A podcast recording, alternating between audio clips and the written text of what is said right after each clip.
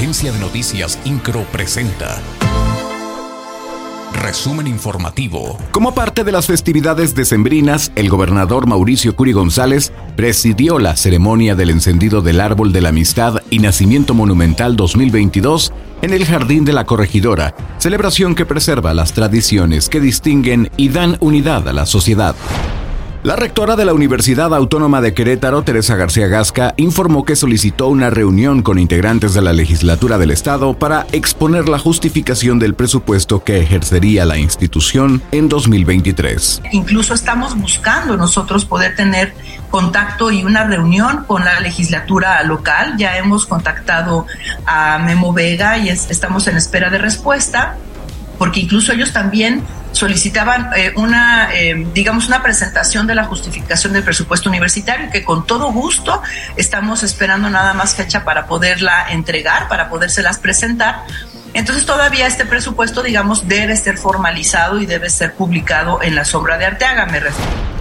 Para las fiestas navideñas que se prolongan hasta el 6 de enero, el sector comercial igualará la derrama económica de 2019, con lo que confirma la recuperación económica a casi tres años de iniciada la pandemia en México. Así lo aseguró el presidente de la Cámara Nacional de Comercio Canaco en Querétaro, Fabián Camacho Arredondo.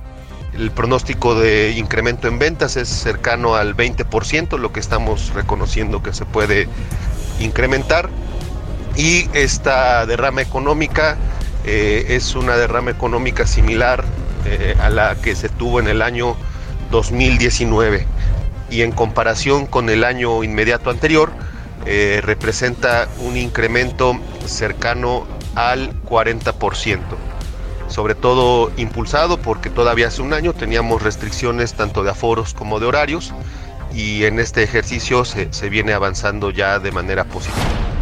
El fin de semana arribaron a la entidad queretana más de 500 elementos de la Guardia Nacional para reforzar las áreas de seguridad en los municipios más poblados del estado, Querétaro, Corregidora, El Marqués y San Juan del Río.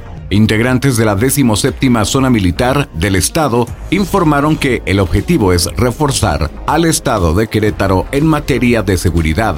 Autoridades militares aclararon que no estarán bajo las órdenes del ejército, pero sí estarán pernoctando en sus instalaciones. INCRO, Agencia de Noticias.